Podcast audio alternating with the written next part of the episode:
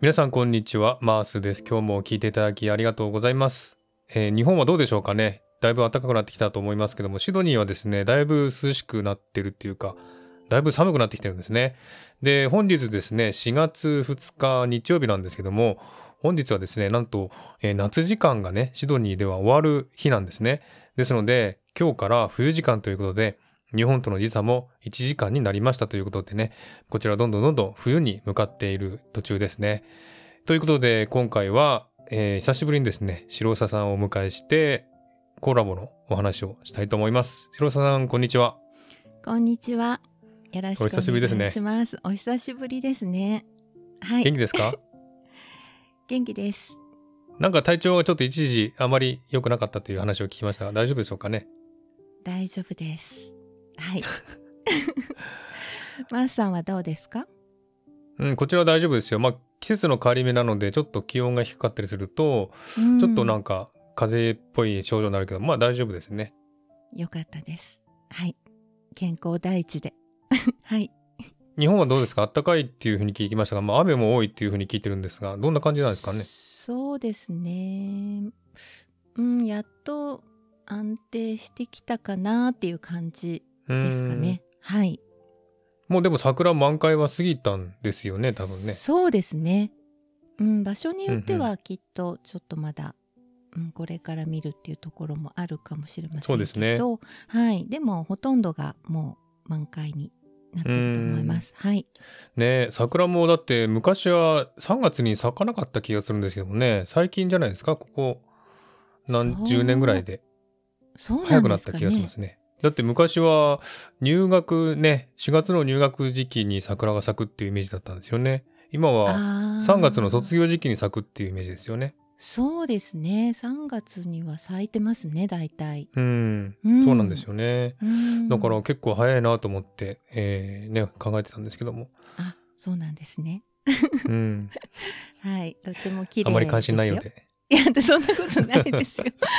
たくさん桜見てますから。はい、美しいですよ。はい。そうですか。ちょっとまあね、向こうそちらもこちらもちょっと季節の変わり目なのでね、ちょっと体調とか不安定になりますけども、そうですぜね。ね、白田さんも健康には注意して頑張ってくださいね。ありがとうございます。はい。はい。はい、ありがとうございます。で、今回はですね、あの、また久しぶりのスピリチュアルなお話なんですけれども、えっとですね、タイトルが、あなたが見ている世界はあなた自身が作っているというタイトルでお話ししたいんですね。はい。で、このタイトルをつけた理由なんですけども、私ね、最近っていうかもうずっと自分の人生のね、過去の人生を振り返って見てるんですけれども、はいやっぱりね、あの、なんか自分の人生って苦労が多いなとかっていうふうによく思うんですよ。はいうん。で、まあ苦労が多いなっていうのをずっと考えていって、で、ちょっといろいろと、まあ他の人の意見とか聞いたらですね、やっぱりなんか自分はそういう目線で自分の人生を見てるから苦労が多いというふうに思ってるのかなっていうふうに感じたんですね。うーん。だからはい多分これは人によって考え方や感じ方が違うんじゃないかなっていうふうに思うんですよ。うんで、たとえね、同じ場所で同じ環境で同じことをしても、その人によって感じ方とか考え方が違うっていうことも知ってるので、はい。うん、自分がこの自分の人生を苦労だったと思うのは、やっぱり苦労という観点を中心にして見てるから、そういうふうに思うんじゃないかなっていうふうに思ったんですよね。うーん。うんはいなので、で、いろいろと調べたりね、いろいろといろんなとこから知識とか調べてみてですね、考えた結果、やっぱりこの自分が苦労した、していた人生だと思ったのは、やっぱり苦労というキーワードを元に見ていたからじゃないかなというふうに思ったんですよね。うーん。やっぱりそういうことって、やっぱあるんですよね。そうですね。でも、まあ、体験っていうのも大きいですよね。インプットされてるものっていうのは、とっても大きく影響しますよね。それは当然。はいはい。はい。プラス、うん、経験や体験をしていなくても、うーん、やっぱり脳にインプットするっていうことが蓄積すると例えば同じ事柄だったり、こういうことはこうですよとか小さい頃から教えられてることとかあるじゃないですか。そういうことも影響するような気がします。見えてくるもの、見方っていうこと、はい両方あるんじゃないですかね。はい。そうですね。まあ親の影響とかね環境とかそういう友達の影響とか、そういうのも結構多いと思うんですよね、だから自分の見てる目っていうのはそういういろんなものから影響されて、えー見てると思うのではい。やっぱりみんな同じ考えとか同じ感じ方とは言えないと思うんですよね。うーんそうですね。うん、あともう一つ逆に言うとうん割とこう同じ国だったら同じ国の中でまあ日本は特にあるのかなという気がしますけど、うん。まあメディアとかも影響が大きいと思いますね。ニュースで流すことですね。や、テレビとかそういうことからの小さい頃から、まあうん見てることっていうのはすごく入ってますから、もう無意識の中に入ってることってあると思います。そうですね。うん、うん、確かにまあテレビの影響とかも大きいですよね。やっぱりいろんな報道とか見てると、はい。本当にそのことが頭にいっぱいになってしまって本当のことが分かんなくなってしまったりとかするし、そうですね。はい。ねだから本当にそういうまあ影響っていうのは大きいと思うんですけども。あのね。うん。見ているものっていうのは、あのちょっといろいろと聞いたり経験したりしたんですけども見てる自分が見てるものっていうのはやっぱり自分がフィルターを使ってね自分の作ったフィルターでそれを見ているわけなんですよね。はい。だから同じ景色を見ても自分は例えば富士山の景色見たらあ富士山が綺麗だって言うんですけどもでも、富士山の上に積もっている雪が白くて綺麗だって思っててもうん、その違う人は同じ景色を見ても富士山の背景の空が綺麗だと思ってるのかもしれないし、はい。そういう自分が見るフィルターっていうのがあって自分が見たいものとか考えてることとか、うん、意識したいものを中心に見てるのでうん、それが自分の世界になるっていうことでしょうね。う。うんん。あとなんか脳って自分の見て見たいものをこう拡大する作用っていうのもあるそうなんですよね。はいはい。うん、だからより他が見えづらくなるっていうこともあるかもしれないですよね。他の見方をする、そうすると別の概念とか観念とか観点とか、えーうん。視点とか、まあ、いろんなことが必要になってくるんですよね。同じままでは、同じ見方しかずっとできないっていうことが起きてくるような気がしますので、だから、あのまあいろんな人によっては本を読んだり、まあ、音楽でもいいんですけどいろんなこう映画だったり、まあ、美術鑑賞だったりいろんなこう感性とかあと、うん、本当は自分自身の思いっていうのが一番今これから大事になってくるんですよね、もうすでに今そうなんですけど誰かが言ってることっていうことを守ってきたっていうかねあのうん。小さい頃からさっき最初にお話ししましたけど、こういうふうに教わったっていうことが正しいっていうふうに思っている。っていうことは多いと思うんですね。ではいはい。それは全部間違ってるっていうことではなくてじゃあ自分はどう思うのだろうかっていうことを問いかける。うんうん。今なんどう思って何を感じているのか。私はどう思うのかっていうことを改めて今、問いかけてみるっていうことがすごく大事な気がしてます。私自身。うんそうですね。あの特にまあ、国によっても人の考え方とかはい、ね、全然違うと思うので特に日本はやっぱり自分中心というか他人中心がなっちゃうので大きいので、はい。ですので、まあ、他人のことを気を使って自分のことをないがしろにしてるっていう部分も多いと思うんですよね。はい、でも白澤さんの話だと自分が一番大事だということなんですよね。そうですね。自分が何を感じるかっていうこと何を思っているのかっていう本心ですね、そことつながることですよね。だからそれは誰の意見でもなく自分の意見なんですね。だかうんうん。らそれがそれをまず知るっていうことを見直してみるっていうこと感じ直してみるっていうことが、今すごくこれから自分っていうものが個々にねやっぱり個性っていうものが本来あるものなんですよね。だけどこう集団意識の中で、うん、あの人に合わせたり先ほどおっしゃってましたけどそういうことも時に大事ですけどまず自分っていうもののうん、あの考え方っていうものをこうちゃんと自分が認識してないと人の意見もちゃんと聞けないという気がします。そうですね。はい。それなんか最近白澤さんがなんか言葉をつけたらしいですね。いやいや私がつけたわけじゃないですけどでも私もなんか何かでちらっと一回見たぐらいでその言葉のワードが「自分宇宙」っていうのがあったんですね。うん、自分宇宙ですね。はいそうです。で、うんうん、今宇宙エネルギーにねこう風の時代であの変わりましたのでやっぱり、うん、あの本当にそれぞれっていうことがあの大事になってくるんですよね。あの各自個々に一人一人の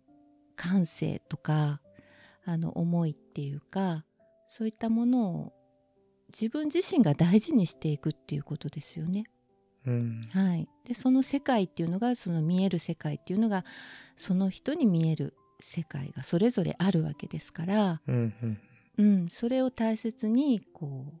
進んでいって、まあ、修正してもいいですしね。それはその時々で自分であの進むことばかりじゃなくて立ち止まってもいいしあの前に進むために振り返ることも時に大事かもしれないですし、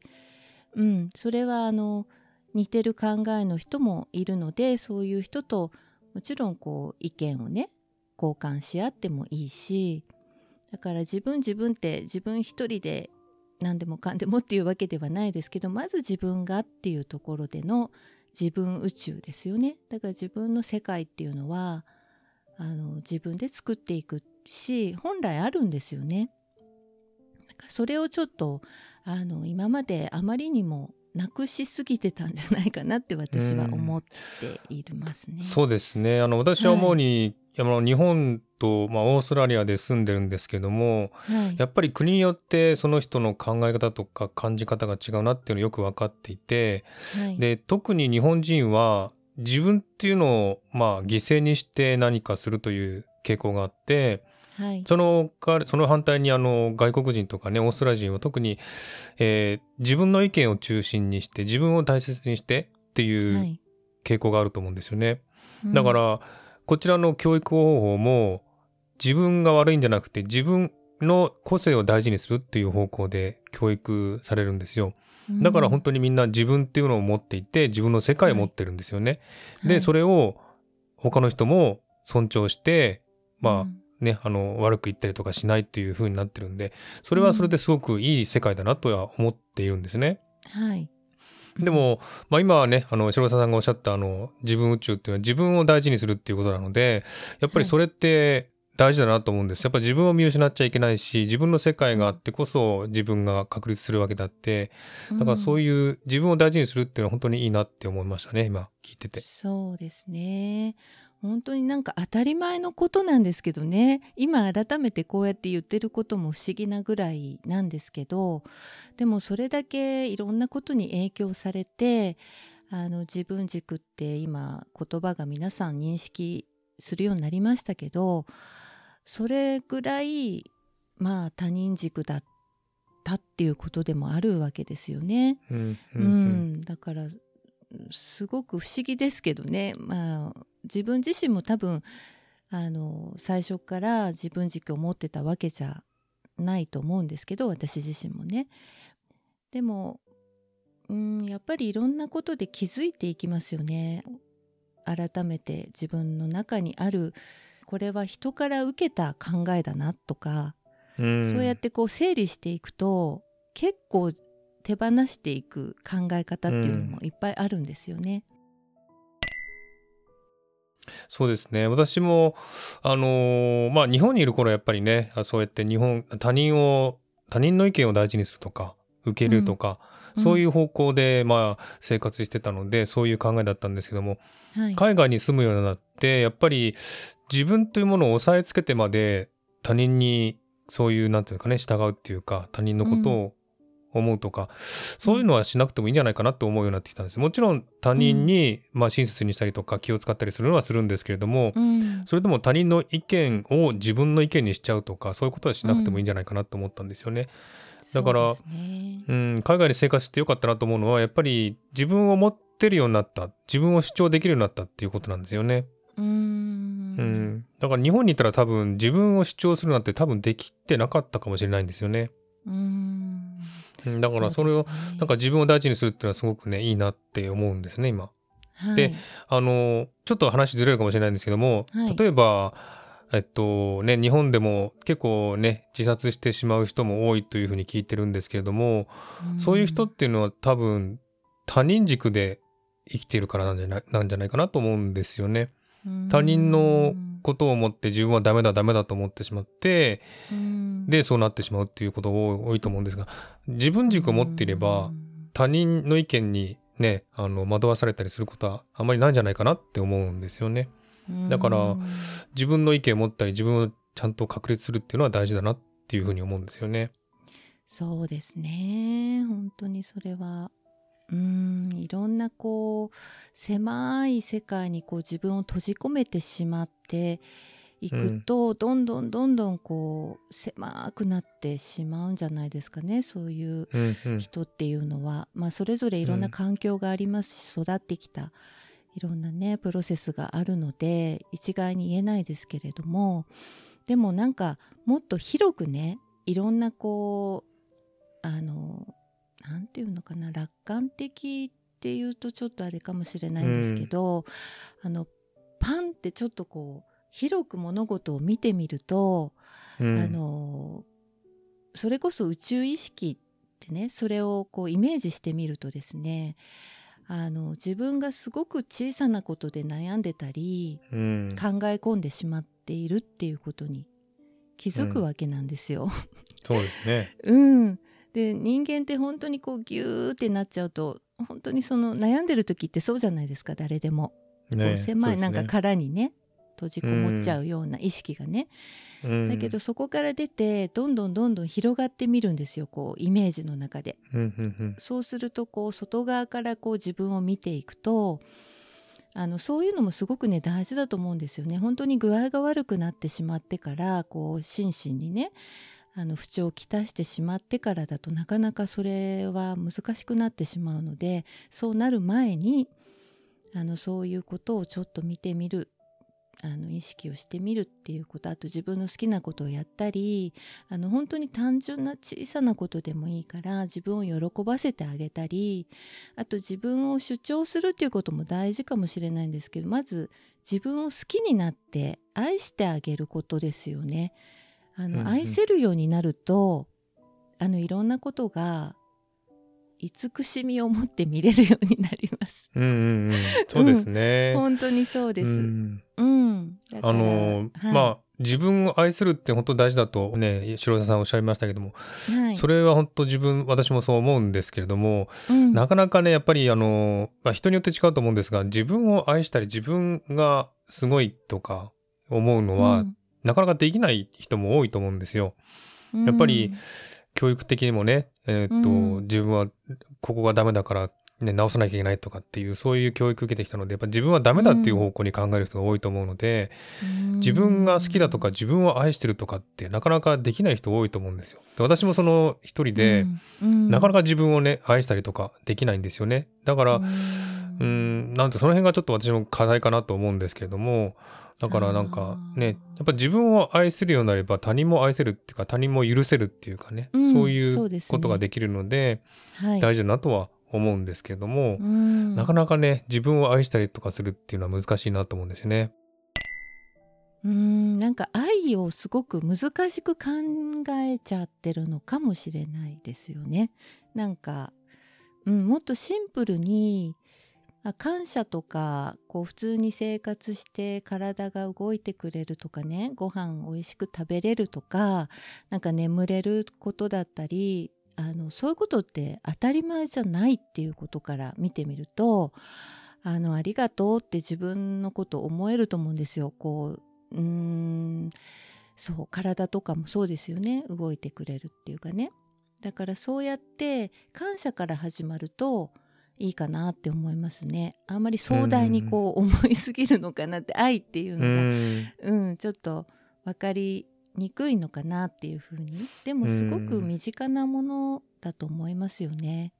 ううんん、あの、はい。なんか自分が特別なすごいことをしないとすごい人間じゃないっていうふうに思っちゃって あもう何もできないから自分は普通なんだダメなんだって思っちゃって こんな自分は愛せないんだっていうふうに思っちゃうのかもしれないですね。そうですよきっと。ううんん、ちょっとまなんつうか考え方っていうかねすごいすごい偉大なことをしないと自分は偉大じゃないんだとかって思っちゃうんですよね。うんそういう傾向があるのでやっぱり自分自身をそれで愛せないのかなって思っちゃうんですよね。そうだと思いますね。なんかそれも多分何かを思い込まされてきたのかもしれないですけど、うんそうですね。ねなんか本当に、まあそういううん教育されてたのかなって思いますよね。あそうかもしれないですね。だからうん本当に生かされてることをあのそれをまず思うってことですよね。うんうんううんん、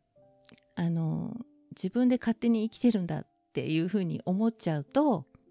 ちょっとそこからまた考えがねあの違ってくるからそういうふうに見ていくといろんなことがもっと優しくなるのかなっていうふううにん思います。えーっと先ほど白澤さんがねあのいろいろとお話ししてくださって自分を愛するっていうことが大事っていうことをねおっしゃってましたけれども、はい、あのやっぱり自分を許すっていうこともね私も言いましたけども、えー大事だと思うんですね。その辺はい。かがでしょうかね白澤さん。そうですね。とっても大事だと思います。やっぱり責めがちですよね人って自分を。うん。そうですね、ね。はい。だからやっぱりいろんな時がありますからでこの肉体を持って今この時を生きてるとやっぱりいろんなことがありますし体調もねあの良くない時もあります。だから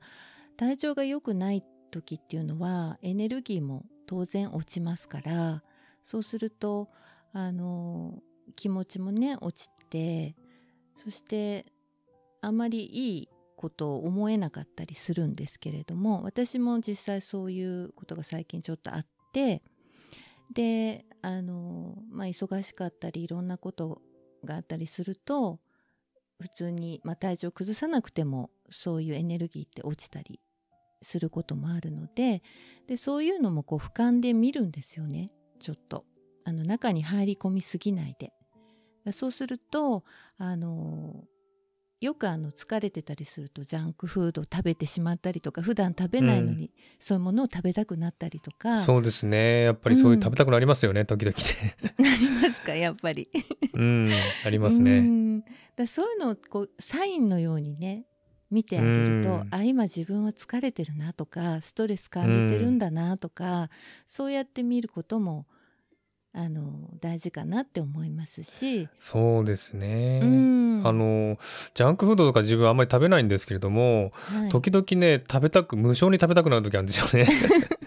でね食べたらすごい美味しく感じるんですよね。だから、何なのかなこれって思ってたんですけども、やっぱりうんそういう気持ちの変化なんでしょうかね、きっとね。そうだと思いますね普段食べてない人が特にそういうふうにうんする時っていうのは、まさにそうだと思いますね。そうでしょうね。うん、うん。そういう時はちょっと気をつけてそうするとあのエネルギーがちょっと落ちてるのでいろんなあのそのエネルギーと同調したものを引き寄せやすくなるので、うん。あの食べ物だけじゃなくてね、うん、なのであ自分は今ちょっと今こういう状態だなっていうのを認識するだけで全然違ってきますので、うん、そうですね。はい、うん自分じゃでもそういう風になってる状態の時って自分では気づかないものなんでしょうねきっとね自分では。うん、気づかないことも多いと思いますようね。んうん、なんかストレス溜まったからねちょっと発散したいとかなんかねあいっぱいお腹いっぱい食べたくなるとかさそういう、うん、うん、うん、うん。そういう感じでなんかうんストレスを発散しようとしてるってことは結局なんかねあのなんですかね次元が下がってるってことなんでしょうかね。そうですね。多分エネルギーレベルはちょっと落ちてるかなっていううんうん。ことは、その人自身がねまあでもあの変化したいっていう気持ちがあればちょっと何かあの変えていかないとそれ繰り返してしまうんですよね。自分の中にその繰り返しが常に起きてる状態になっちゃうのでそうすると、うん、なかなかこう前にも、うん、進め同じとこずっとぐるぐるぐるってあの回ってるような状態になってしまうので、まあ、それで良しとしてる方はいいんですけれど、うんうん、こう変わりたいなと思ってる場合はちょっと何か別のアクションを起こしていかないと変わるっていうことは難しいですよね。あの、ちょっと話をね、元に戻しますが、あなたが見ている世界はあなた自身が作っているってことで、結局そういうふうにじ、まあ、波動とか自分の気持ちが落ちてるときは、そういう落ちてる状態でものを見てるので、やっぱりね、落ちてる状態のことが目につくというか、そういう感じになってしまうんでしょうね、うん、きっと。そうですね。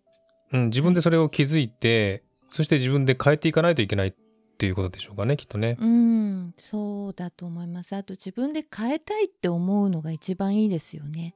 変えなきゃいけないって思ってるとなかなか変えれないので自分がそういうふうに何かこうなりたいとかこういうふうになっていきたいなって自分の声ですよね。だからそこら辺があのはっきりしてくると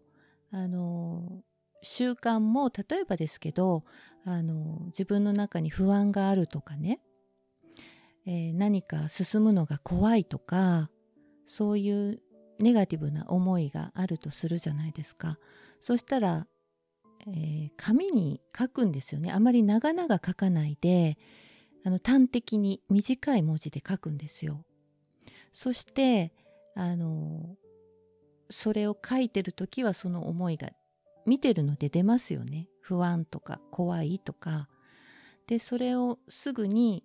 あの思いをそこに今って具現化するのが早いので思いが。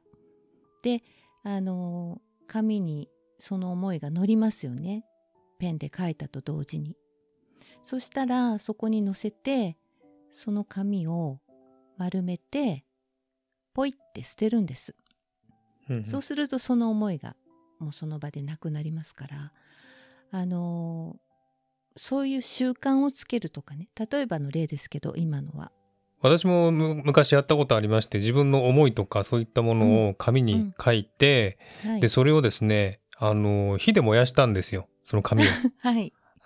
でそれで 捨てるということをしたんですよね。そしてなんか自分の気持ちがやっぱりちょっとすっきりしたという気持ちになったんですよね。うん、はい、はい、まあ燃やすのはちょっと危ないかもしれないですけどね 捨てたりとか燃やしたりするのが、はい、自分の気持ちをねそうやって捨てるのはいいんじゃないかなって思いますよね。そうですね。それをこう繰り返していくと徐々になくなっていくと思うんですよね、うん、その場その場で出たらやるとかね習慣づけるっていうことですよね。うね。うん、あと軽やかにその今はもう軽やかですからエネルギーが。あの昔と違ってね土の時代と違ってなのであの思いを乗せました。そしたらそれをくしゃくしゃっと丸めてもいいしまあ破ってもいいですけど、まあ、火まではつけなくてもいいかなと思うんですけど あの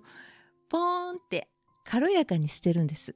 そしたら気持ちも軽くなりますから。そういうシンプルなことです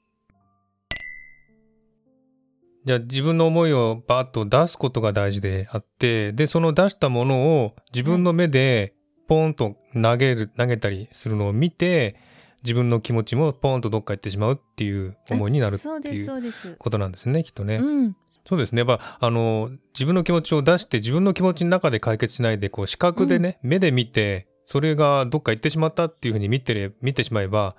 本当に言ってしまったような気持ちになりますんでね。それはいいかもしれないですね。うん、うん、本当に出るんですよ思いが今。うん。ちゃんと。私もその燃やした時はやっぱりちょっとかなり軽くなりましたね気持ちが。そうですよね。もう燃やしたらすべて消えますからね。そうですよね。はい、はい、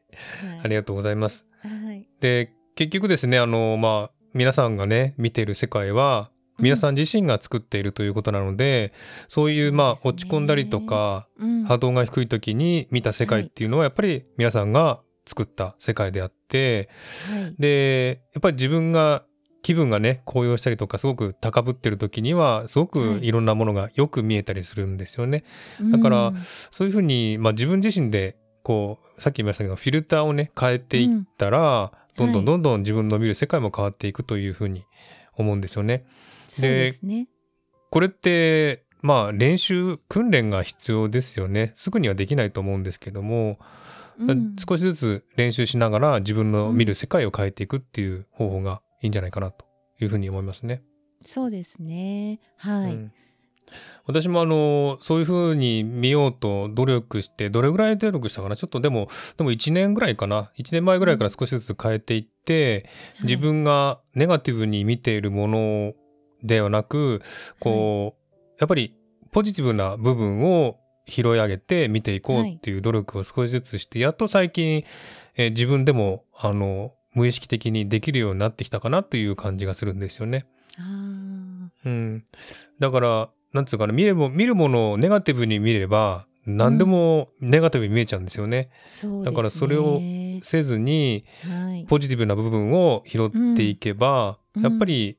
見るものが全てポジティブに見えますし、だからこれから起こることもポジティブに考えられるという感じがするんですよね。うん素晴らしいですね。それは本当にいろんな物事って側面がありますからね、はいはい、そっちをなるべく見ていくっていう習慣をつけるってすごく大事だと思います。で私も思うんですけどもこのねやっぱり年をね何十年も重ねてきた時に、もう気が付くとすで、にもう自分の中に固定されてる概念っていうかね固定されてる考え方っていうのがあって、それがどうしても動かないんですよねやっぱり。どう考え直してもポジティブに見ても、うん、なんかどうしてもそっちの方に引きずられてしまうっていうのがあってやっぱりこうね幼少期とかに、ね、培ったその気持ちとか考え方っていうのは大事だなって思うんですよね。うんそうですねだからそういったものを今ね大人になってから崩すのは大変なので、本当にこれ努力が必要だなと思うんですよね。だから、その辺もね、やっぱり一人一人の努力によるかなと思うんですよね。そのあたりがね、やっぱり一人一人の訓練っていうか課題っていうかね、だと思うんですよね。うん、ね、だから、その一人一人にちょっとね、そういった課題っていうのは違うと思いますけども、その課題が何かっていうのをちょっとね、気がついてみて、はいうん、で、そこに集中して努力するみたいな感じにすれば、どんどんどんどん見方とかはね、考え方が変わる、うん、変わるんじゃないかなって思いますけどもね。はい。もうみんな素晴らしいですから、一人一人が。そうですねそうなんですよ。そうです。それ、それこそ自分宇宙ですよね。自分が素晴らしい宇宙ですから。